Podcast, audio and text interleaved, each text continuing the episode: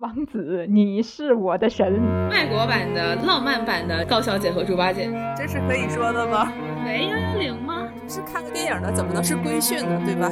什么叫规训？规训就是把一个概念去植入你的脑子里，去植入你的骨髓，包括这些公主什么，它不也是种柔和的规训吗？我就我就爱上你了，然后我不仅要这样，我还得感化你，我得用我的美丽、天真、善良来感化你，就好像哎，好像是我占主动了，但是你真的占了这个主动了。Hello，大家好，这里是鹅湖智慧，我是主持人温克。Hello，大家好，我是思佳。Hello，大家好，我是六楼。不知道大家有没有发现啊？最近几年，几乎每一年都有一些童话题材的影视剧作品上线，并且也收获了一些挺不错的市场反馈。童话 IP 的开发呢，一直也比较的热门。爆款童话影视作品对于市场来说是一个比较好的刺激。前段时间呢，《青春变形记》的讨论度比较高，因为它那个画风特别的可爱，所以我也去看了一下。现在的童话，我发现跟我们小时候看就不太一样了，它并不是局限于那种特别低幼化，然后特别美好的那种叙事，它反而是用一种比较纯真的眼睛，用那样那样一种视角去讨论社会化的问题。所以看完之后，我再回想起我们小时候看那些童话，就。没有那种感觉了，不会再为之怦然心动了。然后后来我还特别去了解了一下，现在学龄前小女孩心目中童话世界顶流已经不再是我们小时候那个什么这个睡美人那个什么公主，而是像 Elsa 这样的女王角色。所以比较一下我们小时候那些呃公主的形象和 Elsa 相比，就是好像不够丰满了。是的，就是你看我们小时候看的都是一些，就我还记得很清楚，我小时候买的是那种碟片，就是因为那时候还还没有电脑嘛，然后就就买很多碟，然后一个一个去看，可能还是盗版的，然后就看什么呃白雪公主呀，什么睡美人呐，灰姑娘，就是都是很经典的迪士尼电影。但是我们小时候就看的时候，反正我觉得可喜欢了，尤其是那个变身，就是灰姑娘穿那个裙子的时候，哇，就是全身都是特效，那个时候就特别的喜欢，然后披上床单，对对，还会披上床单，就是去去演她。但是现在我回头再看的时候，就完全没有小时候那种激动的感觉了，就可能也是我们长大了吧。我觉得可能也不一定是。我们长大了就失去了童心，而是我们长大之后再去看这些角色的话，就会觉得，嗯，虽然说是童话，虽然说是虚构的，但是他的形象，就是他这样的形象是站不住脚的。嗯，确实，就是我们去回想一下，就刚才提到这三个嘛，睡美人、白雪公主、灰姑娘，就先说睡美人吧。你去想想这个故事真行啊！所 以我们现在视角看，真行啊！就是首先，这个刑法的刑，对，刑法刑就真行啊！你说这个这个女孩，假如说你王子，你是那个王子，你看到一个女孩，第一，她她就是不动，在那躺着不动。第一种可能，她睡着了，她不知情。然后这个你听她这个罗翔说，她应该判什么罪？就是这个这个问课你比较熟悉，她应该判什么罪？这种情况呢是猥亵罪啊！如果大家遇到像这种男的，抓紧时间报警，然后呢让他袭击一下这个拘留。喂，幺幺零吗？对对，喂，幺幺零吗？就出警了，出警了，好吧？这是第一种情况。第二种情况呢，他死了，那就更可怕了，不是吗？就是他为什么要去亲一个死人呢？我的天呐，就是这个故事怎么想怎么行，就是怎么看都是很行的。就所以，我们站在旁观者看一下这个故事，是不是感觉所谓的美好程度低了很多呀？而且就是，就算嗯，就算不去这样想，我们去从这个女主角这个角度去想，你有没有觉得，就是《睡美人》这个故事里边，她的女主角存在感太低了？她只要睡就行了。对，她是巫婆的诅咒对象，就是她一开始是一个小婴儿嘛，然后巫婆诅咒了一下她，然后时间过去，她成了一个十六岁的小女孩。碰了下纺锤，睡过去了。就是这就是他全部的情节。你说他是什么性格？就他干了什么？他什么也没干啊。他有什么行动吗？没有，他就碰了下纺锤，这就是他的行动。然后他有什么想法吗？然后他是一个什么样的人呢？是什么样的性格呢？就是我们所知道的，就是他美丽、善良、年轻。然后这就是他的全部了。而且他的命运的转折，就是他改变自己的命运、冲破诅咒这个行动，和他就受到诅咒这个事件，都跟他本人的行动没有关系。他不是依靠自己改变命运的，他也不是因为自己的行为受到诅咒的。嗯，那就是当然嘛，就是童话，它可能也没这么复杂，因为它本来就是给小孩子看的。但是就是我们上一期也提过，就是很多人可能觉得，哎呀，这就是个童话，别这么认真，什么什么的，就是。嗯，怎么说呢？我们是现代人，也是成年人。我们不是欧洲古代人，我们也不是小孩子。就是我们所具有的，就是现代视角。我们的宝贵，就是在于我们能用现代视角去看之前的事情，对它进行批判和反思，而不是我们要去主动适应古代的过时逻辑。而且，确实，如果是我们切合现在当下的场景来看的话。这样的叙事的方式其实不利于我们现在的儿童保护，因为我们应当树立的不是说让现在小女孩都去向往自己成为公主，或者说等待一个王子，而且这样的话会让小女孩对于那些突破社交边界感的这样一种触碰失去应有的警戒心。就是现在的社会环境和当时已经不一样了，包括我们讲到说白雪公主，白雪公主这个。故事它本质上跟睡美人特别像，就是一个美貌的年轻的漂亮，对一个美貌的漂亮的年轻的公主。然后呢，她好像她什么也没有干，她甚至她人设从开始到结局，她从来都没有变过。那她这个推动故事逻辑，推动这个故事发展是在什么地方推动的呢？就是靠一个王子的出现。改变了这个世界，拯救了这个美女。这王子也挺行的，这王子真的去亲尸体，拜托。他确实就是，嗯，怎么说呢？也许这就是爱吧，对吧？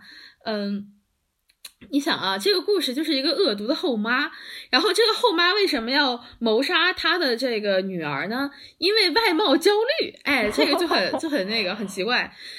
后妈每天早上照镜子，觉得自己天呐，我没有一个十几岁小姑娘好看，我太焦虑了。打铁羊太素吧，好吗？这是可以说的吗？可以说的吗？这是可以说的吗？听得我皮都展开了。哎，你想啊，他。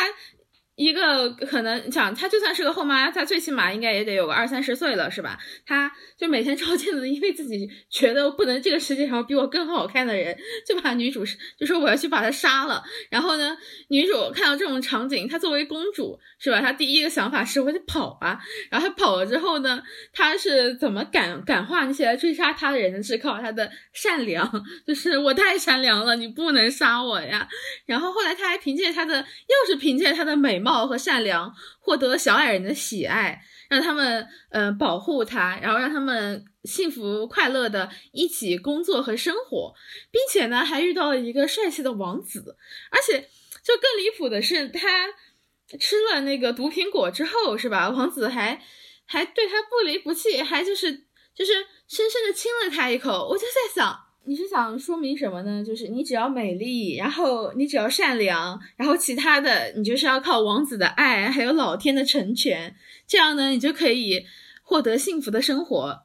那这个公主存在是什存在意义是什么呢？就是告诉我你要美貌，你要善良，或者说，呃，你再不济，你没有美貌，你你善良也行啊，善良你也可以是轻松快乐的小矮人吗？就是总有，就感觉是你只要漂亮，只要善良，就总有人会来救你的。其他的事情你都不用做了。是，如果我们说，嗯，那个睡美人和白雪公主，她好歹还是公主。灰姑娘这个故事，就对我感觉两位老师说的有点太严苛了吧？就像是灰姑娘这个故事，就是像现在说是一个。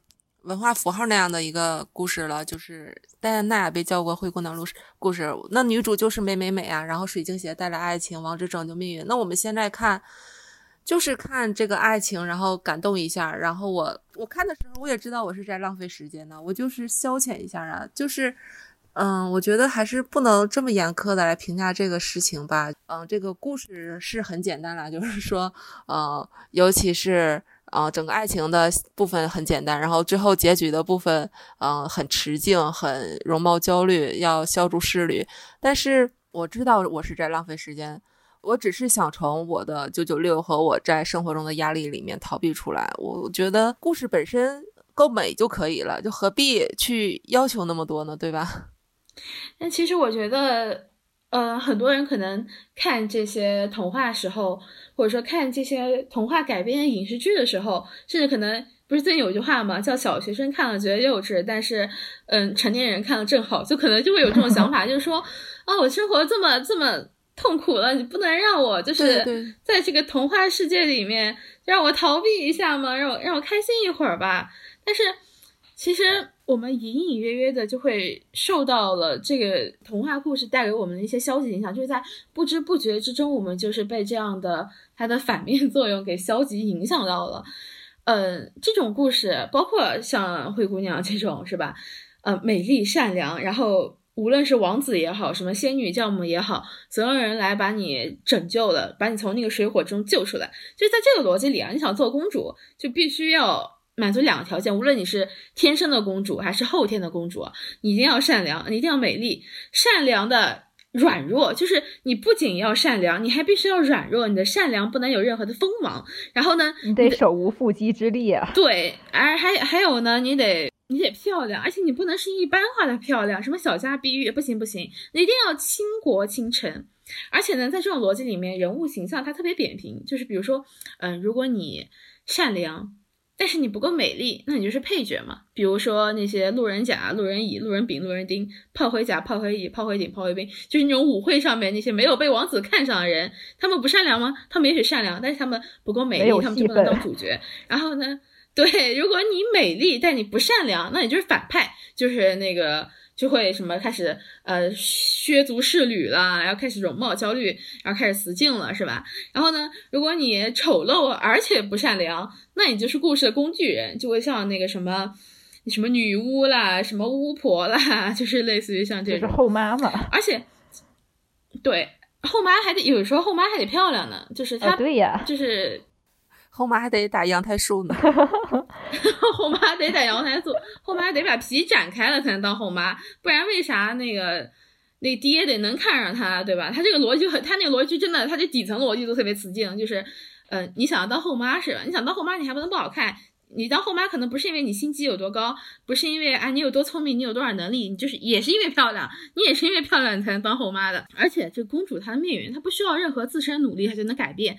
就是他只要一直保持着永远不变的善良、美丽和童真，那么他就能够等到那个一见钟情啊！而且而且根的根本中的不是脸，哎，中的就是他们内在善良。就这种一见钟情，这种善良的王子和一个善良的公主，这个善良王子透过他美丽倾国倾城的皮囊，一下子就看中了他这个全世界呃最纯粹的灵魂，然后就给他带来爱情的救赎。爱情就是改变这个公主命运的钥匙。所以说，这样的童话，它好像就是从小就开始给小孩养蛊。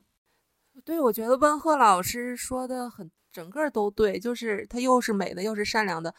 但是他作为一个作品，它也没有什么问题吧？就是说，我们现在可能我们小时候喜欢看，我们现在不喜欢看了。但但是这个也不是说评价。这个作品不好的问题，因为毕竟在不同的年龄看的东西就是不一样的，对吧？你不觉得这个就很像是一个在养蛊的过程吗？因为童话这种东西，它现在年龄辐射随着这个媒体的发展，它年龄辐射越来越大，它受众主要的是从儿童就开始培养了，就从儿童然后到这青年女性。对，而且它就是童话，童话嘛，尤其是像呃什么，就我们刚才提到那三个童话，你现在还有很多小孩子在看嘛，对吧？你们我们成年人是有呃一定的判断力的，我们至少知道它是假的，它不可能吧？但是问题是小孩子他可能真的真的没有那么大的判断力，就他不知道，他分辨不出来的。或者说我们知道，我们看它仅仅是为了消遣，甚至我们可以带着批判眼光去看它，我们可以用一种调侃的语气去看它。但是说实话，它真正的能够。从思想上会潜移默化的去影响他最主要的，或者说他原来设计出来就面向的这个受众，就是我们的儿童，就是我们这些小女孩们。对，是的，就是我记得一个就是英国的女星叫凯拉奈特利，她还挺有名的。然后她就是她的教育就是她不给她的女儿去看那些就是我们刚才说的这种的童话，因为她觉得这样的童话她的观念太过时了。我觉得我是同意的，为什么？就是首先这些童话，他大大夸大了爱情的作用。他在告诉小女孩，就输入这潜移默化的给小女孩输入这个观念，就是王子，你是我的神，就是这个观念，就这样植入到他们的脑海里面。为什么这么讲呢？那首先我们来看啊，这些公主她们命运毫无意外的都是被王子改变了。可是你去想想现实生活，有哪个人会相信？就是一般人吧，都不太会相信这个。根据他们的生活经验，也不会得出这样的结论，就是爱情能够逆天改命，能够改变你的命运。就是，嗯，大家这个可能有人谈过恋爱，有人有人没有。但是你就算没谈过恋爱，你也见过谈恋爱的。这你看一段恋爱，呃，长的谈几年，呃，短的谈几个月。但是大多数的恋爱，反正最终无论中间怎么你侬我侬，他最后都分手了。而且你谈恋爱过程也会伴随着各种吵架呀、矛盾呀。就是你要是最后不撕破脸，然后不整抑郁就不错的。你这还爱情改变命运呢？呃，这个其实某种意义上，嗯，就是把你整抑郁了，这也算是改变命运吧。而且就是一段恋爱持续的时间，往往是不如友情时间长的。那亲情就更不用说了。就是亲情、爱情、友情这三种感情里边，一般情况下，一般情况下，就是排除一些呃什么家庭这个特殊的情况，就是亲情才是最有可能持续一生的感情。即便他也会有这样或者那样的矛盾，但是他还是就是很坚固的。所以我们来来看，就是从时间长久上来说，你亲爱情是相对于友情、亲情，它是更不稳定的。那我们怎么可能靠这么一种？随时可能就会散掉的感情来改变我自己的命运，那可能今天爱你，明天就不爱你了，对吧？而且童话里的爱情，它来的特别容易，就可能甚至都是远远的一看，或者说就是跳一个舞，甚至隔着面具跳个舞，或者说就呃远远的就惊鸿一瞥，然后我就深深的爱上他。你想那个王子跟那个公主其实也真的不太熟，但是呢，他就或者说他就看到那个睡美人，他一句话都没有聊过，然后上去就嗯。就给人亲了一口 啊，呃，就是对呀，就是感觉看了一眼就许定终生，就是而且你没有发现这个许定终生也没有公主的意见吗？就是这个公主的想法咱也不知道呀，就是默默的就这么许定终生了。就在设定上，公主就是爱王子的呀，但她为什么要爱呢？童话告诉你的呀。你有你有没有感受到这样一个故事？当公主遇到王子之后，她就不再是那个小公主了。她的身份就变成了王妃，她是就开始就是一秒钟，她爱不爱不重要，只要王子看上了，她就是我的神。对，王子就就是我的神，就是就是这样的，就是这是童话告诉你的事情嘛。就我一直有一个问题，就是凭什么爱情就比亲情友情高贵啊？我感觉这个就是这种。呃，虽然虽然大家明着不说，但是就总有这么种感觉，就是感觉就是你没有爱情，你生活没有爱情，就是特别不完整，或者是怎么样的。你生活没有爱情，就特别特别的缺憾。包括我们第一期看那些大女主不也是吗？假如说这个大女主她一辈子没谈恋爱，就这个剧里没拍她谈恋爱，哦大家觉得，或者说他恋爱失败了什么，大家觉得他的人生，哎呀，就怎么怎么样了。但是相比之下，那些没有事业，就是一生只有爱情的那些女主，大家也没有觉得她怎么样。就是很奇怪，凭什么爱情就这么高贵啊？就是好像它是最亲密、最独特的感情一样。而且不只是这些什么童话，还有一些小说，包括无论它这个是什么世界名著，还是别的什么小说，就是越是这种面对女性的小说，它的爱情浓度就越高。就是你去想是不是这样？真的就是无论是怎么样的小说，真的面对女性的小说，爱情浓度真的特别特别的高。但是歌颂友情。我觉得在这个过程当中，童话其实好像就像从小给你打基础一样，就是女性可能就是她可能不是不是说一个女孩子她天生下来就对爱情更为敏感一点，是这样一个文化环境让她对这个爱情更加敏感一点。包括我们说现在，嗯，像这种天像这种什么。呃，童话呀，童话故事受众主体部分其实还是女孩子，包括像六楼刚刚也说的，她就是喜欢在呃放松的时候就喜欢看这个，就觉得嗯不用动脑子，然后不用怎么样，就觉得这个好像嗯很轻松很快乐就可以把这个都看完了。但是我们为什么？我们有没有可能是我们被人为的选择了去关注这样的爱情，然后去轻视这样的友情？就是可能觉得，嗯，爱情它是一个需要机遇和时机的一个东西，但是友情呢，是我们可以长久拥有的东西。就这个东西，它因为有，所以我们就把它排到了第二顺位，然后我们就开始追求那种好像，而且我们所追求这种爱情都是人为刻画出来的，甚至真的是爱情吗？我真的有点怀疑。这个世界上真的有爱情吗？嗯。这好深奥啊！就是我感觉我没有办法，好深奥，对对，没有办法一下子给你下定论。但是大家可以思考一下，反正就是个人都有个人的答案。但是至少我们可以说，就是反正我觉得我们至少可以说，爱情不比其他两种感情高贵吧。而且你看这些文学作品里面歌颂友情，特别是歌颂女性之间友情的小说，就真的少，而且特别少，也是就是近几十年里边才有，就是一些这样的。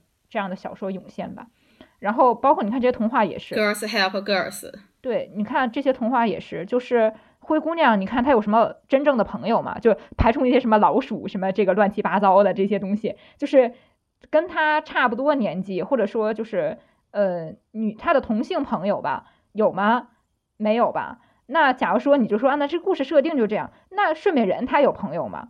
也没提呀。然后就是白雪公主，她的朋友也都是什么小动物、小矮人吧？就是他们或许可能有，这就是有朋友，但是这个朋友在故事里边没有位置。就是这些故事靠情节和设定为我们，就是为这些这个受众和主人公创造了一个同性真空的环境。什么叫同性真空啊？这个故事里边只有你反派和你的拯救者，就是你的神王子，就是没有同性的支持者站在他身边，成为他的依靠，同时他自己也没有什么力量。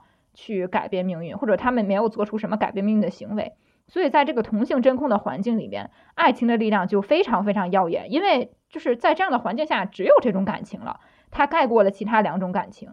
那就是它其实不只是一个故事这样，两个故事这样，它一大批故事都是这样的。那久而久之，爱情就被抬上了一个神坛的地位。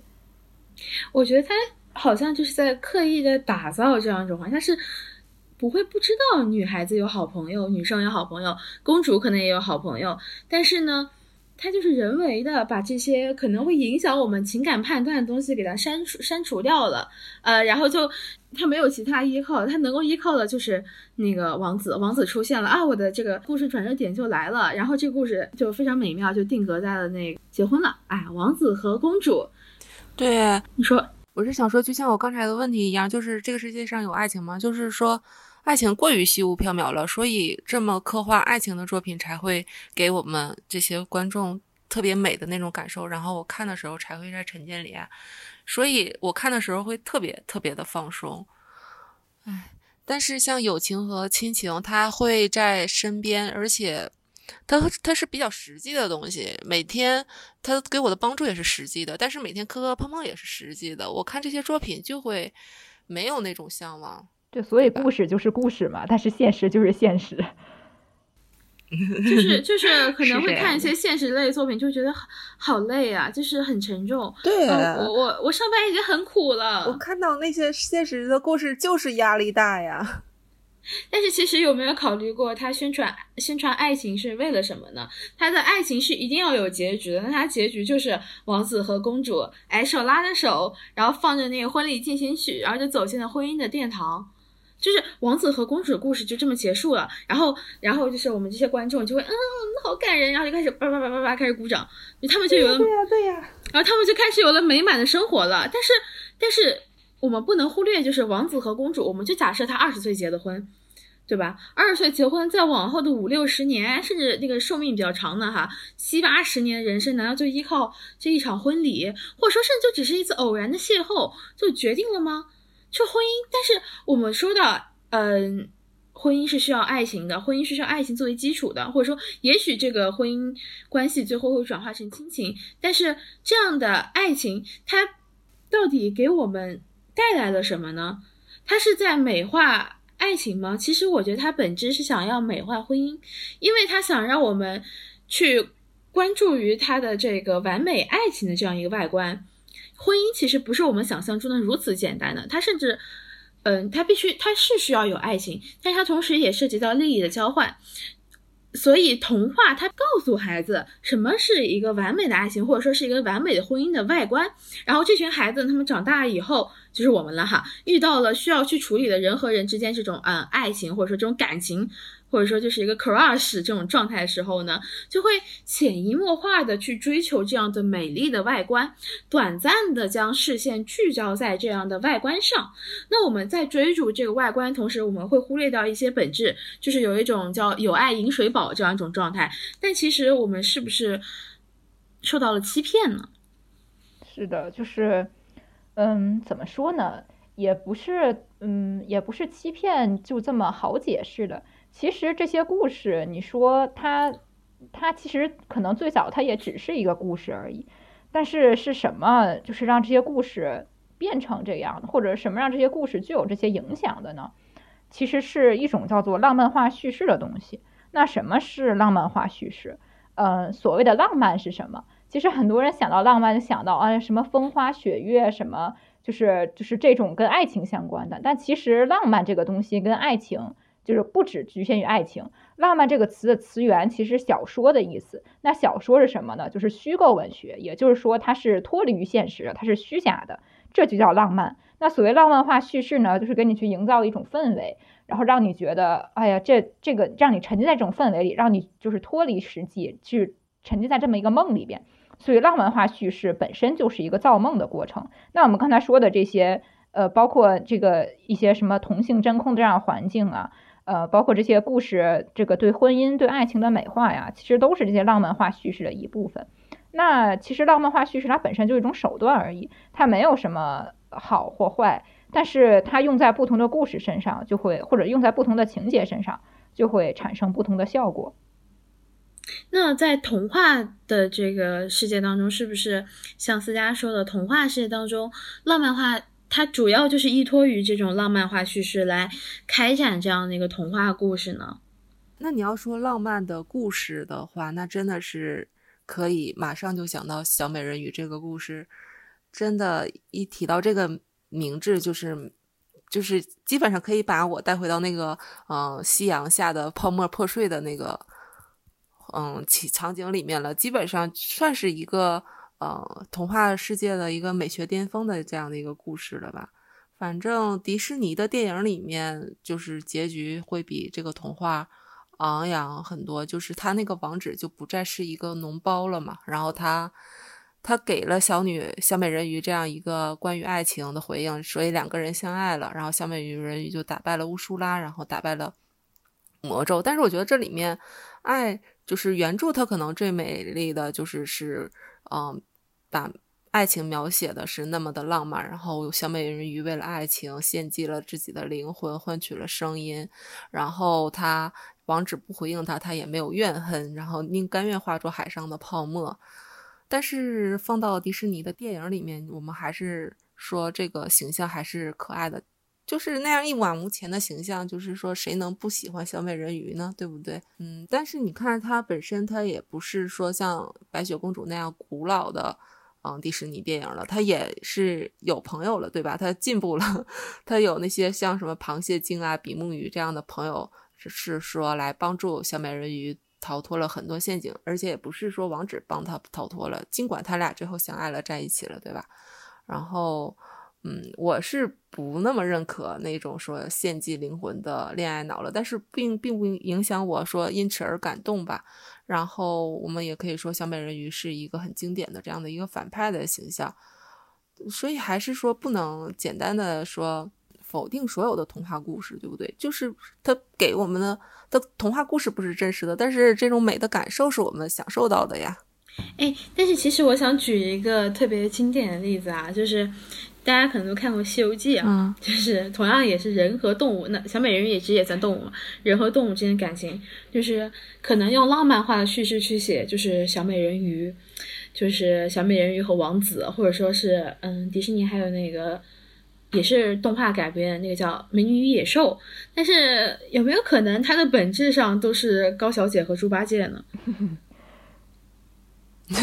是，就是即使你把那个野兽还这个描绘的像狮子，我看不出来，就感觉有点像狮子吧，有点像那种野，就是长角的那种野牛一样，就是反正很壮实、很这个俊朗的那么一个形象吧。对，但其实我们如果说是去，嗯，看这样的故事啊，我们会发现，好像这个浪漫化的叙事就是给我们带来一个 VR，就是不管面前风雨大作，你是美吧，至少眼前这里是美的。就是有有就是有这样的一种感觉，他会忽略就是或者这个镜头，就是你可以想象这个笔其实就是一个镜头，这个镜头它会聚焦于某些东西，那它聚焦的同时也就意味着它忽略了某些东西。就比如说《美女野兽》这个故事吧，其实呃，就是它有很多个版本嘛，迪士尼版本也有，然后一些这个电影版本也有，就是在很多版本，包括原故事里面，一开始是那个他爸被这个什么招惹了那个野兽。就是那个女主角贝尔的爸，这个招惹了这个野兽，然后野兽是提出让他送一个人，什么到他到到这边来，然后就是相当于他爸就把他给推出去了，所以某种程度上这也是，嗯，好亲情啊，就好爹呀，就是就是他好忽略这些，对，就是他爸爸其实某种意义上是出出卖了他吧，虽然嗯这种出卖是有原因的，但是他还是出卖了他。这其实是很令人伤心的。对，哎，就很像那个，大家还记得吗？嬛嬛对四王还是对谁说啊？浅妾一生安社稷，不知何处用将军。就是真的很，哎，这个故事就更加像，就真的很像高，就是外国版的浪漫浪漫版的这种高小姐和猪八戒。猪八戒不也是强娶高小姐吗？就是觉得她好看啊，就逼迫她要把那个高小姐嫁给他，是吧？而且你不觉得这个？就我们刚刚说到，还是美化婚姻，这其实就在美化爱情。就他爱情这种东西，它本身就是虚无缥缈的东西，但他用它来伪装一种违法犯罪的行为，甚至就是一种就是。美化这种斯德哥尔摩情节，就是啊，你打我，然后你骂我，你对我很凶，然后你还威胁我，我每天处在那种战战兢兢状态，但是最后我发现啊，你可能有那么一丝丝不容易流露出的脆弱，或者是我看到的看到了你心底的那种纯真，然后我就我就我就爱上你了，然后而且我不仅要这样，我还得感化你，我得用我的美丽、天真、善良来感化你，就好像哎，好像是我占主动了，但是你真的占了这个主动吗？嗯，而且就是，嗯，怎么说？就是你现在确实，为什么说他是斯德哥尔摩？因为贝尔他过去的时候是作为一个人质过去的，就是绑匪，呃，也就是算绑匪吧，绑匪和人质。然后，而且一开始这个野兽还挺凶的，就是对他，呃，也没有什么好气儿，就是以这个疾声厉色的这种。然后他后面也也这个发现哦，他原来是一个好人啊，然后通过他自己的爱去把他给感化了，就是这就就是这种行为搁在现在就是是会被你的所有的朋友劝阻的。假如说你有这样的想法，就我有这样的想法，我身边所有的朋友一定会过来说你千万不要这样做。而且他不止美化了爱情，还美化了婚姻。就是为什么这样说？就大家可能觉得前面的这个这个王子公主美好结局，就是写到他们结婚之后不往下写了，是美化婚姻。但这里怎么美化婚姻了呢？就是婚姻里边是会有很多琐事的，比如说谁做饭，谁洗碗，谁拖地。嗯，今天这个什么，你是不是睡觉放了一个屁呀？或者是说你这个小便掀没掀马桶圈这种东西，就是婚姻里面会充满各种各样的事情，而且往往是这些事情处理不好导致了婚姻的崩溃。但是《美女野兽》里面就没有，他们一下一进来就开始相处。至于这些杂活谁做呢？是是贝尔带过去的那些，我忘了是不是他带过去那些什么表啊、什么烛台呀、茶壶呀，他们都成精了。这些家务他们会自己完成的，就不需要你去考虑这些了。但是真实生活不是这样的，这就是浪漫化的产生的一个影响，他去把这些事情、这些矛盾给。呃，给化掉了，给化解掉了，然后让你觉得哇，就是我只需要跟他这个你侬我侬，我只需要专心相处就可以了。但是现实生活中婚姻往往不是这个样子，但是就是在告诉你没事儿吧，结婚吧，结婚之后的一切都好了，这种感觉就是家务会有人帮你做的。对，反正你别管，以后反正就是结婚了，什么都好说，什么都好说，什么都好说，就是什么以后你先去结吧，结了之后就好说了。对，这个。不管这孩子跟谁姓，不管这家务谁做，然后也不管这每个月给你多少钱，而且就是其实我们想啊，美女与野兽，这美女是不是就这个贝尔，她是不是很像那种，嗯，远嫁，就是因为什么就就很她，甚至如果说这个野兽，它但凡真的是个野兽，就是像子系中山狼那种，那贝尔可能就是迎春了。就是他就把他处在一种孤立无援境地里，他一个人又很弱小，他也没有办法对抗野兽的那种绝对的力量。然后呢，那这种情况下，我们怎么才能美化这样一种对婚姻中的女性不利的这种办法呢？那就是你你感化她呀，跟这个女人说，你感化她呀。如果她对你不好，那是因为你没有人格魅力呀。我就有时候我就在想，为什么迪士尼要搞出小美人鱼和美女野兽这种东西？这个我知道一点儿，就是得从比较远的时候说起了，就是一九五九年那个时候，睡美就是迪士尼刚推出那个睡美人，这个时候相当于时代，其实时代已经变了嘛。嗯，像我们都知道是上世纪六十年代到八十年代是美国那个运女权运动高速发展的时候，所以他一九五九年推出的这个睡美人，就是不被时代认可了，所以他。关于票房，就是相当于没赚到钱，所以他有三十年的时间没有拍这个公主电影了。他一一直到了八九年才拍了这个小美人鱼和，然后像《睡美人鱼野兽》就是九一年推出的，嗯，这个时候是相当于嗯八十年代末和九十年代初了，嗯，就是相当于中间整整经历了嗯三十年的女权运动高峰期，迪士尼是没有拍这个公主。电影的那女权运动，就是我们都知道，就是说女人要选票，女人要工作，女人要提高地位。嗯，但是到八十年代末九十年代初的时候，就是女权运动相对于比较平稳的一个状态了。然后这个时候迪士尼也是比较风雨飘摇啊，就是眼看就要关门倒闭了，然后他才再次把这个希望寄托在公主电影上了。然后他。也是相当于为了顺应市场，然后也讨好这个女人，然后嗯，在传统的故事上做了一些改动，所以又推出了《小美人鱼》和《美女与野兽》。但是我们可以看啊，就是这两个电影都获得了成功，就是说，呃，时代已经，呃，女权运动已经开始平平稳了，就没有那么激烈的冲突了。然后，嗯，对他的评价也高，对这两部电影的评价也高了。然后就是说，嗯，在整个社会层面上，就是说也是同时代的，嗯，美国的结婚率和生育率就是也开始了一个触底的这样的一个反弹。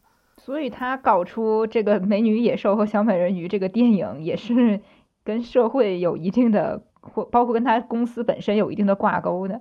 从公司来说，是他需要，嗯，就是说之前的那些公主电影获得的成功，然后他想再次复复制这些成功，然后来，嗯，拯救公司的命运。然后从社会层面上来说，就是这两部电影独独的获得了成功，也是说社会层面上需要，就是这样的电影来，嗯，有需要这些电影的声音吧，一定是。所以说，我是听下来听六楼这个说法之后，我觉得他更加像在给孩子植入这样一种童话梦了。就是因为这种童话电影，很多大家都可以知道，嗯，除了像这种未婚的年轻的小女孩会去看之外，还有就是那种更小的那种小孩嘛，就是感觉他是像用爱情在规训这些小孩。就是浪漫化的叙事的话，就会把一些残酷的真相模糊掉。然后呢，把这些嗯假象再精心的打扮一下，撒上漂亮的金粉，贴上好看的水钻，然后让小女孩产生向往，让他们觉得嗯，结婚其实就是穿一个美美的婚纱，然后遇到爱情就只要穿一条美美的公主裙，然后我们可能就会去买迪士尼的公主裙，然后去迪士尼办办婚礼，然后嗯，然后他就好像就人为的在创造你对爱情的需求了，就是觉得嗯。爱情真好，我也需要爱情，但是他可能连爱情是什么都不知道，他可能也不知道，嗯，爱情也许会变质，爱情也许就不会一直就是原来的样子，而且还用爱情去规训他，就是如果你遇到什么问题，你是不是要反思一下，是不是你不够爱呢？是不是你的爱情不够纯粹呢？不够善良呀？他通过这样一种，对，不够善良呀，不够美好呀，他在兜售这种橱窗里的这种完美的爱情，而且迪士尼，说实话，我不得不说，它是个非常成功的。商业帝国，它这种流高超的流水线造造星的工业化水平，也充分说明了这一个点。包括像我的头像哈，琳娜贝尔，他们也叫贝尔，那个 千千万万类似的童话故事，哎，把爱情就根植在小孩的脑子里。我不是说爱情它不存在，或者说爱情它不真挚，但是有没有考虑过，我们首先要告诉大家这个爱情的真相，或者说爱情它可能会变成什么样子？我们先要全盘的了解什么是爱情，然后我们才能说让大家在嗯信息充分知晓的情况下，再去选择要不要经营一段爱情，或者说要不要把爱情变成亲情，或者说再给爱情升华一下，或者说。我们是不是？我们只知道外面告外界告诉我们爱情很重要，但是它真的有这么重要，有这么有用吗？没有人告诉过我们。而且我我发现这种事情就很难躲开这样一种爱情的规训。其实就像你说的，就是它可能是存在一些规训的，但是我觉得已经就是对于美国或者迪士尼来说，他已经经历过了，就是六十年代到八十年代的这样的运动了。他他是，而且大家对这个睡美人这一系列的，就是上古时代的这些公主电影是批评的态度的，所以他的小美人鱼和美人鱼与野兽是来讨好女人的，所以我觉得大家还是可以说看到这里面的规训的，而且大家看的时候也都知道啊，迪士尼它就是一个商业公司，迪士尼就是为了让你挣钱，他才拍这个电影的，这个也没有什么问题。就是怎么说呢？刚才两位都提到了一个词叫做规训啊，这个规训这个词听上去有点过于严肃、过于正式了，以至于大家想到规训就想到那种跟老夫子似的耳提面命在那里说你耳提面命打手心儿那种。对对对，你圣人圣人许干什么不许干什么，《弟子规》圣人训。对，就就是看个电影的，怎么能是但是但是其实不是这样的，这种规训只是最低级的、最嗯最无力的规训。那真正的规训是什么？就是。大家嘛，其实小孩子尤其是这样，就是吃软不吃硬。你去这样强硬的去告诉他什么的，反而去没有用。我觉得这些故事什么的，就恰好是把握了这个。虽然他可能目的不是这个，但他绝对具有规训的作用了。就是他什么叫规训？规训就是把一个概念去植入你的脑子里，去植入你的骨髓，让你就是把它变成几乎像你的本能一样，然后让你去哪里都想着它，这个东西变成你的一个底层逻辑。那无论它是。这个严厉的方式也好，呃，还是这种柔和的方式也好，它只要达到这个目的，我们都可以说它叫做规训。那所以我们也看到童话梦不就这种柔和的，包括这些公主什么，它不也是这种柔和的规训吗？它在给你创造一个梦境，让你自然而然的吸收了、接受了，这往往比耳提面命更有用，而且更可怕，就是它会把这些真相模糊掉的。而且，其实我们可以举一个更加真实的例子啊，就是一种没有这么精美包装过的规训。大家可能知道有个东西叫贞洁牌坊。是的，贞洁牌坊这种东西，就是比如说，嗯，之前就是颁给寡妇的嘛，是吧？你寡妇。他也没说不允许你改嫁，他说你可以改嫁呀，但是你改嫁你就拿不到贞节牌坊。然后这时候社会上或者说那些皇帝们，他们就开始给这个给你颁贞节牌坊，然后给你家族表彰和荣耀，他给你抬高了这样一种贞节牌坊的荣誉感。那在这样一种隐性的压力下，你改嫁的话，那就是不道德、不应当的。或者说你改嫁的话，就是就是在做一个违背的。我们在这样一种被包装过的爱情下面，呃，我们说我们不需要爱情，爱情就是骗子，现在都会觉得，嗯，你你这个会不会有点偏激了呢？你太对，你是不是有点，是不是被伤害了？我觉得结婚。你是不是被伤害过？对，你是不是被渣男伤害过？其实这个世界上还是有好人的。可是我们真的了解，我们是真的在了解爱情的真相之后才选择要进入爱情的吗？有有一名言就是叫什么？有只有一种英雄主义，就是在看透生活的本质之后，依旧热爱生活。那么我们真的能够认清爱情的？爱情的本质，并且认可爱情吗？我觉得我们看到的一直就是那个被美化过的爱情，所以我们才会去向往爱情。就是我们，我们只需要知道，嗯，也许我嫁给王子，我就有了漂亮的城堡和好看的公主裙，但是这背后会有什么代价呢？没有人告诉过我们。是的，没有人告诉过你们。而且就是，呃，六楼刚才也说了，他觉得我们都是成年人，他一直在强调这点，就都是我们都躲开了，嗯。就是收听的大家，我我默认就是大家都都是具备成年人的思考能力的，就是大家也可能这样觉得，说哎呀，就是我这么大人了，我当然知道童话是假的，就我用你告诉我。但是我们真的躲开了吗？就像刚才温克说的，你思考问题的时候，你还是就是很多人还是会把爱情放在一个非常基本的位置，哪怕他嗯，就是可能也没有太去想爱情的本质是什么，怎么样的，他也是会选择相信爱情。就这就是一个，其实这就是一个证明了，就是大家以为自己逃过了，自己躲过了，自己没有被这种浪漫化叙事给呃规训、给植入植入爱情的概念，但是其实它已经深入骨髓了。就比如说《美女野兽》这样的故事吧，我们刚才提到这么多点，比如说呃，就婚姻里边可能会发生什么之类的，那大家之前就是。嗯，可能经历过婚姻的已经知道了，就没经过婚姻之前，你有想过这些吗？或者你在这个初恋之前，你有想过这些吗？我觉得不会有很多人去想这些的。其实大家就是之所以会觉得自己躲开了，就是因为长大的嘛。你小时候可能还坚信，然后你到到了就是之后，就是你不信了，就是没有那么信了，但是你还是会向往，就是你还是会去觉得爱情它是一个你必须要去追逐的一个东西。那我们刚才也一直讲说，浪漫化叙事只是一种手段嘛，就像这个一个镜头、一个聚光灯一样，或者是一个就是像那个干冰那个舞台的这个氛围、那个那个烟雾一样，它会把这个东西变得很梦幻，去遮盖一些这个事实的本质。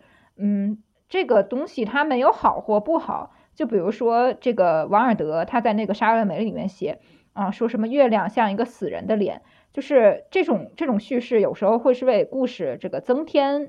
非常大的魅力的，包括你的生活也是。我有时候看着月亮，也会想到一些古人的诗句，想到一些它像什么，它像这个什么云剪纸上的一滴泪珠，张爱玲写的嘛，就是这些很美。就是生活里面可以添加一些这种小小的浪漫，但是浪漫终究是浪漫。就是我们刚才讲定义时候也说，它就是非现实的，就是你最终还是要回归到现实生活中去的，你不能把它和现实混淆。就是月亮，它最终还是一堆。就是什么这个元素组成的一个星球，它不是不是什么云间纸上的一滴泪珠，对，就是你你可以这个为生活增添乐趣，但是你不能把生活过成浪漫故事，因为生活它本身是不遵循浪漫故事的逻辑的。就是童话告诉你，这个童话里的这个浪漫故事，它告诉你婚姻和王子是你风暴中的港湾，能够解解救你于水火，但是生活往往告诉你，他们可能是风暴本身。即使这种童话的影响，它营造这样一种浪漫的氛围，会让我们去追求这种爱情的外观。我们过分的被这种浪漫主义所洗脑的话，我们就会过分的想在生活中加入这样的浪漫，而加入这样的浪漫的结局，就是让我们。可能就是活得太过于醉生梦死，而失去对生活中可能会触及到的一些礁石，就会失去掉应当有的警惕。刚才施佳老师反复强调一个浪漫化叙事的这样的一个概念，但是我的想法就是，当我在生活里逃避到浪漫化叙事的那样的环境里的时候，我还需要去想生活的残酷吗？我本身就是从生活躲到那里面的呀。我看电影的时候，我也知道。他就是假的，他就是为了挣钱。那我能不能通过一段休息或者是一段梦境，让我自己来不那么累呢？他帮我建造了一个更好的这样的一个目标，他可以让我变得更好呢。去这个时候，我想到了一个像《绯闻女孩》里的这样的一个布莱尔，嗯，她就是一个算是出生在别人终点的这样的一个女孩嘛。她就是大富豪家的千金，然后住在世界。之都纽约的曼哈顿，然后身边的也都是贵族，但是他本身也很努力呀。他上的学是耶鲁大学，他为了做实习，然后给一个时尚杂志的他那个所有楼层的所有的传真机都发了一封求职信，然后最后才被这个录取。他的生活也梦幻，他也付出真实的努力，但是他有一个梦想，就是说。她想嫁给王子，然后成为一个真正的公主。像刚才施佳老师说的，就是她不告诉你生活本身，就是说生活本身我们已经逃避不开了，但是就不能有一些什么美好的东西来让我们不那么痛苦吗？刚刚你也说到，布莱尔说她想嫁给王子，做真正的公主。但是布莱尔最后她真的嫁给王子了，她实现她的梦想了。然后她嫁给的还是欧洲的真正的一个什么王子？但是那个王子他是个草包呀。我们可能刚开始看哦哇王子，我要去当公主了，我要拥有自己的城堡了。我的天呐！嫁给他之后呢，发现王子就是这种东西，啊，绣花枕头一包草是吧？然后为了和王子离婚，还花了一大笔钱，而且这笔钱还是他的冤种前男友给的。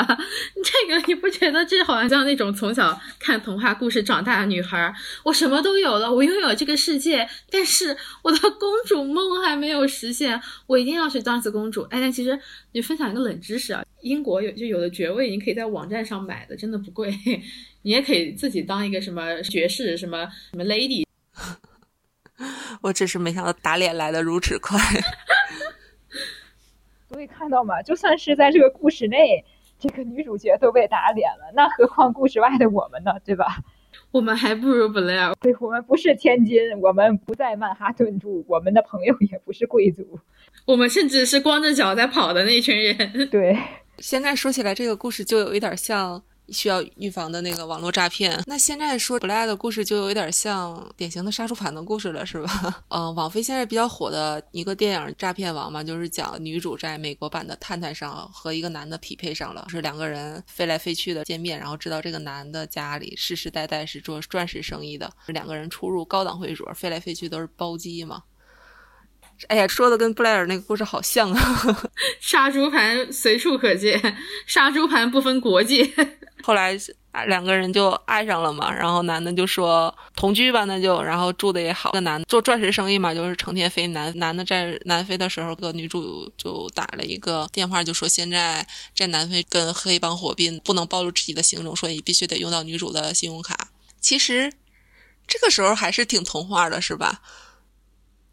感觉好像为了一个人，就是要背叛整个世界去拯救一个我爱的男人。这个情节实在是过于浪漫了，这危险元素都有了。其实刷上信用卡开始，这个结局就注定就开始从浪漫故事进入到现实，进入到今日说法，就是骗反诈骗宣传了。然后这个女的反正就是。所有信用卡刷爆了之后，我们的男主角就是因为他是开公司的嘛，然后开始给这个女主发那个假的工资单，然后让女主去贷款。因为女主本身自己的背景也还不错，所以能贷下来巨额贷款。这男的就拿这个巨额贷款继续消费，反正一直到银行的人找上门，这个时候女主才知道这个男的是一个。跨国的诈骗惯犯，而且他一招鲜吃遍天，就是这一个套路已经骗了好多好多人了。他还是一个红人，哎呀，这说起来真的是要素齐全。其实这个故事就很像国内，就之前有一段，就大家都当段子看那个什么，我是秦始皇，什么我有两千亿的财产被冻结了，然后你给我打五千块钱，事成之后我分两千万给你。就这个，这是短信的这个剧本版本。就短信是一个故事梗概，就是我是南非什么某钻石公司老总，然后我现在与黑帮火并。你只要祝给我二十万，祝我东山再起，事成之后我把我南非生意分你一半。对，我就跟你结婚，把你接到我南非的城堡去。南非钻石城堡。对对对。就是这种东西也会看，然后迪士尼的东西也会看，但是这种东西看起来就没有，嗯，像迪士尼的童话那样，嗯，感受深。这种看起来就会太痛苦。那毕竟就是这样的嘛。所以就是你知道吧，像这种剧就比较比较真实的这种剧，看起来很痛苦。所以有一种剧就应运而生了，就偶像剧，尤其是那种甜宠偶像剧，就是它完全就是个现实版童话，你知道吧？就是我们现在看到这种偶像剧，他们的存在就好像就是向人们证明，浪漫的爱情不仅仅是存在于童话之中，也存在于你我的身边。偶像剧里面啊，因为毕竟我也是法律行业相关的嘛，就是那些什么月薪一千五的。律师助理啊，然后住的市中心三室一厅，什么三室两厅、四室两厅这种大房子、大 house，然后每天又是这个包又是那个包，然后那个男主为难他的时候，他还说是我是家境贫穷。我想说，你是不是不知道我们真正家境贫穷的律师都是什么样子？什么叫家境贫穷啊？这些剧就是现实童话嘛，放在现实背景里边，给你讲一个很虚幻的事情。我感觉我们好可怜，我们是小时候被童话骗，长大被偶像剧骗，然后再大一点，然后被电信诈骗骗。其实我一生就是被骗，我我这个被骗了一生是吧？对，哎，前段时间就是看一部偶像剧，是因为跟法律专业相关嘛，就是有时候写材料写的很痛苦的时候，然后我就去看那个剧，叫什么“才不要和老板谈恋爱呢”。对，这个剧就真的很搞笑，真的特别偶像剧。他在那个律所当了那么多年，什么律师助理，一直法考考不上。虽然他命运挺凄惨的，但是他好歹还有男主爱他，还很幸福。但是其实你知道，像尤其是一些律所啊，他们那个主任都是。四十几岁的秃头大叔的那种大腹便便，因为为什么大腹便便呢？可能也不是他们主观想大腹便便，他们每天晚上要要经常跟别人喝酒应酬，所以就变得大腹便便。有对有的那个律所主任，他可能年轻的时候还是风姿绰约呢，然后结果到老了就变成那个样子。然后律师助理是过什么日子？律师助理跟主任基本上是搭不到两句话的。就有有有个经典笑话叫“司机五千块钱一个月，会开车的律师助理三千”。然后这个三千呢，你不仅是得给他。开车得给他拎包，得替他写这个工作材料，得替他做这个尽职调查。你最好还能承担一点办公室的行政工作。哎，最好在闲的时候呢，还得扫扫地、拖拖地活儿。你眼里得有活儿，你知道吧？对，偶像剧这种东西，大家都知道是假的。然后童话这种东西，大家也都是假的。但是为对大家都无所谓呢？就好像是一种精神鸦片。我们好像就是为了获得精神愉悦而故意的去放纵。不是说放纵不可以，而是说。不要被放纵的这种行为来操控你的脑子，因为现在童话中她的女性形象也是在变化的，包括我们之前可能看的就是那些美丽善良的呃女主角，但是现在她好像就不太一样了，就开始展现这些女性的力量了。对，就是花木兰嘛，我们其实比较爱看的这样的电影了，就是花木兰就不是公主了，尽管迪士尼就非得说她是公主，就为了卖小人偶。但是花木兰本人，他是有那个承担家族使命的这种愿望的，他肯定得唱歌跳舞嘛，他迪士尼出来的，但是这没办法，但是他就不是一边唱歌一边做家务了，他他是一边唱歌一边打拳，对吧？这点就比较进步。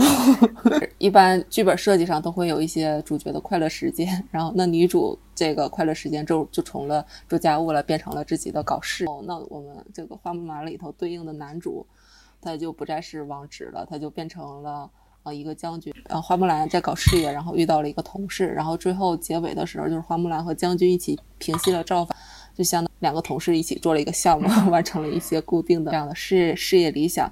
是，你看，就是时代也在进步，迪士尼它自己的产品的这种迭代，它本身它也是符合这种时代预期的嘛。就是说，花木兰这样的人物设定和人物弧光，现在看都很前卫。所以那个真人版出来的时候，就网上不是还有很多讨论。但是迪士尼不做人，把它改成了烂的呀，所以不买账这种事情，反正就也不说了。大家就是直接都讨论的是这种动画。其实你我们也能看到，就是迪士尼这几年也就是一直在进步的，它也它的观念也不是一直停留在。说八十年代、九十年年童话故事，它都是在进步的过程当中的。包括，嗯，不仅仅是迪士尼啊，在动画产业，其实其他的也开始造一些嗯符合时代的嗯童话故事。因为童话故事起源其实就跟我们神话故事是一样的，都是民间一些传说啊，或者说是人为的造的一些类似于像我们那种志怪故事啊。他们写童话故事，我们写志怪故事，或者你写什么民间传说，我们编民间传说，他们编童话故事，我们收集民间传说，他们收集。童话故事，因为它毕竟它写出来的东西是带有时代局限性的，所以我们在看我们自己神话故事的时候，批判我们可能真的会用一些批判眼光去看。但是为什么我们提到童话的时候，我们往往就是把它当做一种嗯放松呢？是不是存在一种就是我们对它带来一种美好的童年滤镜啊？是的，现在的童话故事。就是还是在与时俱进的，它还是在适应这样一个时代的，因为只有适应时代的童话故事才能生活下去。因为现在好多小孩，原来那个白雪公主都不是特别买账了，他们有新的最爱的人。是的，是的，他们就是很爱 Elsa 嘛，就是包括他们不说他们，就我自己也很爱，就是因为他是一个特别有进步意义和记忆点的角色。包括刚才六楼也说了。这些角色你用公主去代表他们，多少有点不准确。虽然说 Elsa 她一开始确实是公主，但其实她更是女王，就是她是更应该是一个女王。她没有像什么白雪公主他们那样就陷入到爱情的关系里，然后也没有王子去拯救她。她是靠她的友情，就是她跟她妹妹嘛，是女性之间互相的拯救，还有她自己对自己的拯救。那首先有一个突出的特点，就是她怎么能拯救自己呢？她很有能力嘛，她会魔法。在其实，在之前的迪士尼的公主作品里边，会魔法的很多都是坏女人，呃，比如说白雪公主的后妈呀，这小美人里边那个乌苏拉就是那个女巫啊。虽然说其实仙女教母不是，但是仙女教母她只是一个工具人，她不是那种花很多篇幅去写的这种形象，就是为了给女主一个机会。只是为了推动情节而产生的，因为我感觉他们就好像很惧怕公主有能力，因为公主有能力之后，好像我们就不需要王子了。怎么说？就仙女教母什么，她就是一个工具。那至于说其他的什么彼得潘什么的，那也不是我们今天讨论这种公主作品嘛，就是也没有公主，对吧？那你看这个 Elsa，她就不一样了。Elsa 她有魔法，但是她是正面形象，而且是一个很丰满的正面形象。就是她不像那公主一样只会善良、只会美丽。怎么说呢？她是更像我们身边的人的。她也经历过自我怀疑和自闭。就是她一开始，她她因为她这个能力嘛，然后就显得格格不入啊，或者什么的。她妹妹还去安慰她，反正她最终走出来了。她接受而且喜欢上了自己。嗯，她的妹妹在其中也发挥了很大的作用嘛。所以这不只是一部。讲女性自己如何拯救自己的电影，他还歌颂了女性之间的互相的感情。就小女孩看到之后就会受到积极影响，哪怕说它浪漫化叙事也会去掩盖一些东西，但是就是小女孩受到影响就是积极的，她会喜欢和向往同性的友谊。而且另一方面，就是《冰雪奇缘》里的王子他也挺颠覆的，就之前那些王子都是你命运的转折，但是这里边王子他是一个坏人。你说之前那个野兽他其实也不算是坏人，这个王子是真正的反派嘛？这种王子的形象，他在告诉这个女孩说，其实男人也会巧言令色欺骗你的，就哪怕是王子这样长得帅、什么又多金的这种男人，他也是会这样做的。我觉得这就很好吧，就是这也是一个浪漫故事，但是某种意义上，这个故事它更现实，而且是在浪漫的架构里面现实，这其实挺难做到的。就是而且他把这个 Elsa 这个能力啊什么的，就是浪漫化了嘛。嗯，我们现实生活中这个克服困难也没有那么容易嘛。但是他依旧是很令人鼓舞的，或者说就是他创造出来这个梦，比等待王子拯救这个梦要积极多了。哪怕就是小女孩她识别不出来，说就是她可能这个不知道她将来要面对这么多的艰难险阻，但是她把这个梦当成真的，对他们总归来说还是利大于弊的。嗯，傲慢化叙事它其实是个工具，工具无论好坏，只是用的方式而已。我们如果跟小孩子这个特别深奥的道理，他们听不懂。但是如果我们用 Elsa 这种形象来形容，用这种浪漫化的叙事，嗯，包装这样一个非常有力量的一个女王的形象的话，可能。小女孩啊，或者这些小孩子，他们更加能够接受这样的形象。但是呢，如果我们说那种苦大仇深的跟他说啊，男人会骗你的，你跟一个五岁小孩说，啊，你知道吗？男人是骗子，他会骗你的感情，他会骗你的金钱。小女孩，妈妈，妈妈，我想回家，妈妈，这个姐姐，嗯，no no no，就是这种感觉，就是。浪漫化叙事它本身没有错，它就是一个工具。但是让人觉得不愉快的点在于，它把浪漫化叙事去掩盖真相，让它去助纣为虐，这样的行为就失去了工具它被制造出来本身的意义了。嗯，迪士尼做这个艾 s 莎真的是太成功了。反正现在艾 s 莎就是在迪士尼的叫迪士尼公园里头，是相当于一个那个灯光表演或者是烟火表演的一个压轴演出嘛。我说一个题外的，就是当时为什么迪士尼非得要做一个艾莎出来？就是我们现在都说迪士尼做动画片很厉害、很厉害、很牛逼，但是在《冰雪奇缘》获奖之前，迪士尼它是没有获得过这个动画最佳长片奖的，在。上古时代就是迪士尼用白雪公主统治整个动画片的时代，有奥斯卡，但是没有动画长片奖。然后呢，迪士尼就用这个狮子王，就是说把动画电影带到了一个巅峰嘛。然后那个时候迪士尼也是没有动画长片奖的啊，对，奥斯卡也是没有最佳动画长片奖的。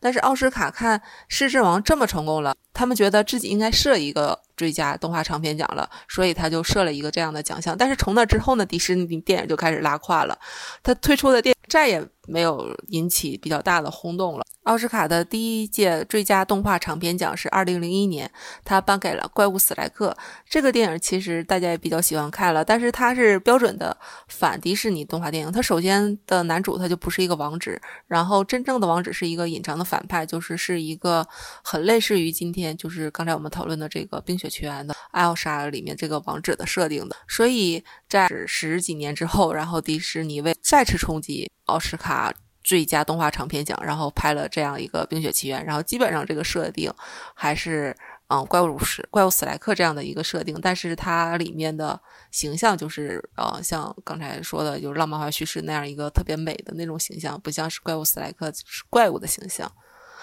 所以它的整个迪士尼，它的行为，它都是有目的的，是为了换取很多利益的。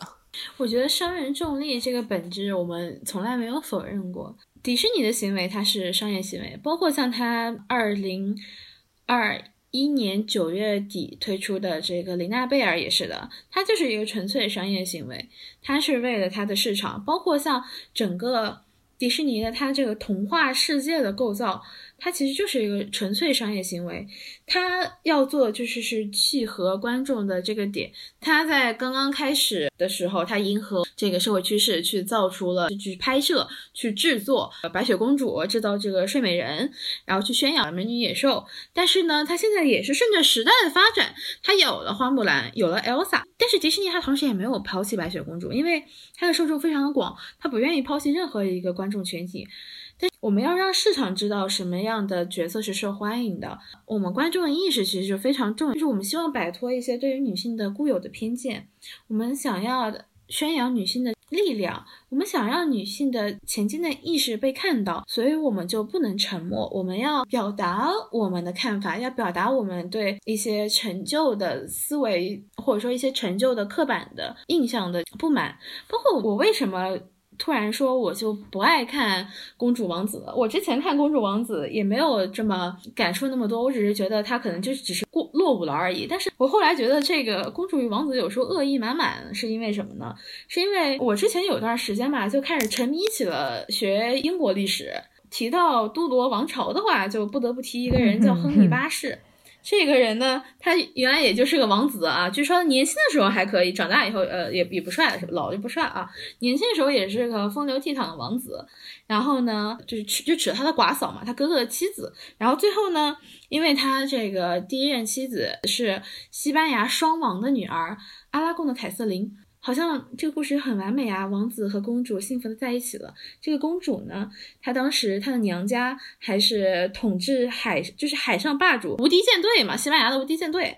然后好像她又有钱又有地位，和这个王子走在一起，而且还冲破了一些世俗的阻碍，好像哎，好幸福啊。但是其实故事的结局在他们就是呃没有给他生下这个男性继承人，所以亨利八世就。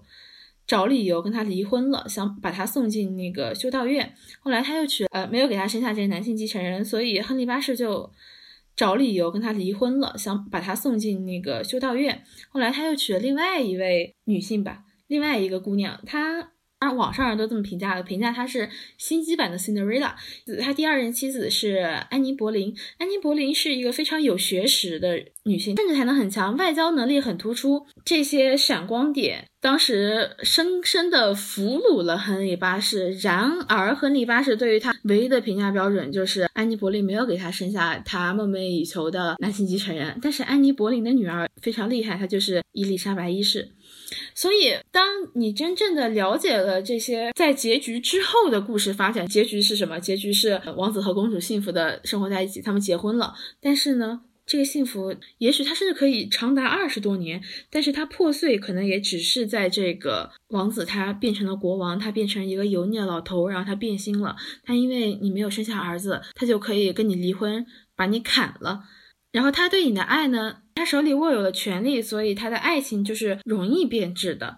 我们了解了这样历史的真相之后，我们就很难为虚假的这种白雪公主的故事而鼓掌，因为我们的意识不是停留在那个我要等待王子去救我，而是我们要依靠自己的力量，让世界看到我们。嗯，我们刚刚也提到了，迪士尼做出了花木兰和 Elsa，它同时没有抛弃白雪公主，所以我们没有必要说把迪士尼人为的给它造星，就好像之前某影视制作公司上了一个热搜，叫谢谢叉叉阳光。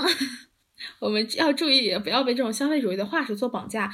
我们才是市场的主体，我们的意识才能决定这个市场它未来的走向是什么。我们想要看到什么，他们做出什么，然后我们为之消费，这才是一个消费的逻辑。刚刚其实我也提到了琳娜贝尔，我其实挺喜欢琳娜贝尔这个形象，因为她很可爱，然后她和其他的那个没有拉起来意思啊，就是达菲的朋友们来讲，他的形象更加的给我们一种反转很强的一种感觉。他是一个探险家嘛。达菲家族里面的每一个人，每一个小宝宝，我都很喜欢，因为他们很可爱。达菲家族出现，就是因为东京迪士尼它需要这样一个盈利点，所以他把达菲这个闲置在美国什么一个游乐园里面一个十八线的小熊带去了日本，然后把它包装一下。后来慢慢有了雪莉梅，然后有了吉拉多尼，然后有了奥勒米拉，然后有了饼饼，有了星黛露，然后有了贝尔。你会发现，它其实这这一整个达菲家族的形象也是在随着时代而变化的。他为什么要随着时代变化？是因为他要去适应这样的一个市场，因为我们市场的观念转变了，所以我们应当遵循的是，我们是消费，我们是客户，我们是上帝，而我们不应当去追求那种造新的逻辑，就是他做饭我吃，他给什么我吃什么，不管他做的好吃还是难吃，我们都鼓掌啊，吃就完事儿，吃就完事儿了。而是呃，你做什么让我看看好不好吃啊？嗯，不好吃。嗯，走开，走开，走开，走开，我们才是真正的市场主体，我们的意识才能决定这样的市场意识。我们要用我们的投票权，用我们这种力量，用我们这种主体的意识来决定，说我们往后的影视剧的市场也好，或者说什么市场也好，它未来是怎么样去发展的？是的，就是做一个挑剔的观众，做一个。呃，严格的客户没有什么不好的。你的这种挑剔，你的严格，不仅能够提升你的消费体验，也能够提升大家所有人的消费体验，提升整个这个行业。所以，就是大家都提高提高自己的标准，就是不要再低声下气。他们为什么，我们吃什么了？对，至少我们不要在在热搜上看到这种词条，像“谢谢迪士尼”，不用谢谢他，好吧？对他们来谢谢我们嘛。谢谢各位观众对雷娜贝尔的鼎力支持，真的，我特别想说，迪士尼能不能不要再限购雷娜贝尔了？感谢老铁双击。我觉得今天听两位老师的说法吧，我觉得有什么东西破碎的声音 啊，童年滤镜破碎了，死去的童话梦突然开始攻击我。对对对，就是好像，其实我一直还是一个比较。嗯，无所谓的态度嘛，我觉得就是哪怕我看那个迪士尼他们在削脚的时候，我觉得不舒服，但是我也是觉得无所谓的。但是我今天我觉得还是其实是有所谓的，就像是你刚才你们两个说的，就是说我应该说出来这个东西不好吃，对不对？但是我还是有一个问题，就是说这个公主梦它算是一个算是一个贬义什么？因为就是之前我跟朋友聊天的时候，就是我无意中说了公主病嘛，然后我的朋友就是指出我说这个公主病可能是涉及到一些歧视女性或者规训女性的这样的一个，它它有没有一些隐藏的这类的含义？就是说它其实不是一个贬义的，但是它今天被解析出来成了贬义的这样的一个含义。就像是假如说我是有一个公主梦的人，那肯定就是说不是来夸奖我的，至少就是说是一个。会被盖章一个说像是一个不切实际的这样的一个人的，但是说谷爱凌呢，她自称是青蛙公主嘛，但是她很明显，她说给自己定位青蛙公主的话，就是说她追求的是一个做事得体，然后勇于超越的这样的一个，那她这种的算不算是公主梦？就是应该如何解析呢？我觉得公主梦。它是否是一个贬义词，或者说，嗯，它是否是一个不好的词汇？其实，真正的定义权还是掌握于我们。公主这个概念，如果你把它从一种封建的理论来讲，公主谁是公主？就是皇帝的女儿啊，国王的女儿叫公主。但是现在的话，我们为什么要人为的去矮化这样一个公主的这种形象呢？很多人会批判一些女生说啊，没有公主命，但有公主病，就是好像以这种方式来打压女性，嗯，打压女性一些正常的需求，他们把公主污名化了。是，其实某种意义上也在污名化呃公主这个词吧，或者说就是公主这个词的概念似乎就被限定到了，就是像什么白雪公主、灰姑娘，其实他们也不是是像他们说那种不堪。反正反正公主好像被定义成了一个你什么都不做就可以就可以什么都拥有的这么一个概念吧。但是实际上公主是这样的吗？就哪怕说灰姑娘、白雪公主，她们也不是真的就是特别好运的那种，就是她们其实也经受了很多的磨难的。反正就是我觉得公主这个词，公主病也好，它已经被一定程度上的扭曲了、污名化了。那我们现在要做的就是我们自己去定义这个公主，Elsa 可以是公主，花木兰也可以是公主。你的公主梦可以是谷爱凌，你的公主梦可以是 Elsa，就是这完全都在都看我们自己。所以就是公主梦，我自己觉得它还是一个中性词吧。你的公主梦能不能实现？它实现的路径是什么？是要靠所谓的王子，还是靠你自己的努力？这是要问大家的，也是要问我们自己的。你的公主梦到底是什么？你要怎么样去实现它呢？或者说，嗯，别人在批判公主病的时候，是在将公主进行一个刻板印象。我们还原“公主”这个词，它最本质的、最本质的，其实它就是一个身份而已。它被人为的赋予了一些情感，被人为的赋予了一个它应当有的样貌。但是，这是公主本身吗？其实，在历史上，我们也能看到非常多优秀的公主，包括我刚刚提到的血腥玛丽，或者说是伊丽莎白一世。我觉得做这样的公主梦又有什么不可以的呢？我们不应当让渡对公主梦定义的话语权，我们就可以非常骄傲地说：我想成为公主，我想成为像伊丽莎白那样的公主，我想成为像叶卡捷琳娜二世那样的公主，或者说我想成为掌握自己命运的公主。拒绝对于公主，或者说拒绝对于一个普通词汇的污名化和刻板定义，我觉得是对自己的一种负责吧。我们不能再接受这样一种话语体系长久的打压和规训，而我们应当活出自己的态度，应当向别人去展示我们的看法。是的，我们要告诉大家，在公主的故事里也是可以没有王子的，在我们的公主梦里面，王子不是我们的神。我觉得这个说法比较好。我们应该定义我们自己的公主梦。我们的公主梦不应该是那些虚无缥缈的商业品，应该是，呃，我是我们自己的精神力量。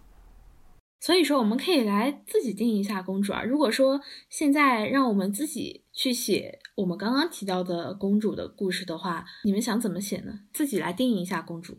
比如说，就是睡美人，睡美人，我想把它从一个很行的故事变成一个，就是睡美人不是遭受了诅咒嘛？其实这个诅咒来的也很，就跟他本人没什么关系，他只是一个小婴儿。那假如说长大之后他了解了这个真相，那他肯定会觉得不公平啊！就凭什么呀？我希望他能够去冲破自己的这个诅咒，或者是他去跟这个反派去对抗，然后来拯救自己的命运，而不是说在那里一直睡觉，然后最后只等待到一个吻。然后去结婚，他甚至就是可以选择自己走天涯，或者自己去决定自己的命运。他不至于是这么一个一只僵尸一样的角色，不能够左右自己的人生。你要是说灰姑娘这个故事怎么改的话，就是按照原来的故事发展放到现在的话，那肯定妥妥就是一个杀猪盘的故事了。但是我觉得要改的话，肯定是在那个。工具人那个地方，首先他的人物目的就应该就是不太美好的这样的一个开局，可以有一个地狱的开局，但是他不是嫁给王，只是一个说，呃，有一个自己的目标，是说超越自己、超越命运的这样的一个目标。然后他的精灵教母是一个比较关键的人物，他和他那里拿的工具包就不应该是水晶鞋。他应该是拿出来一个，呃，拿出来他的助学贷款，或者是说 拿出来一项写作技能，或者是获得一些其他的天赋来改变命运。灰姑娘不再需要爱情，只爱情只是点缀。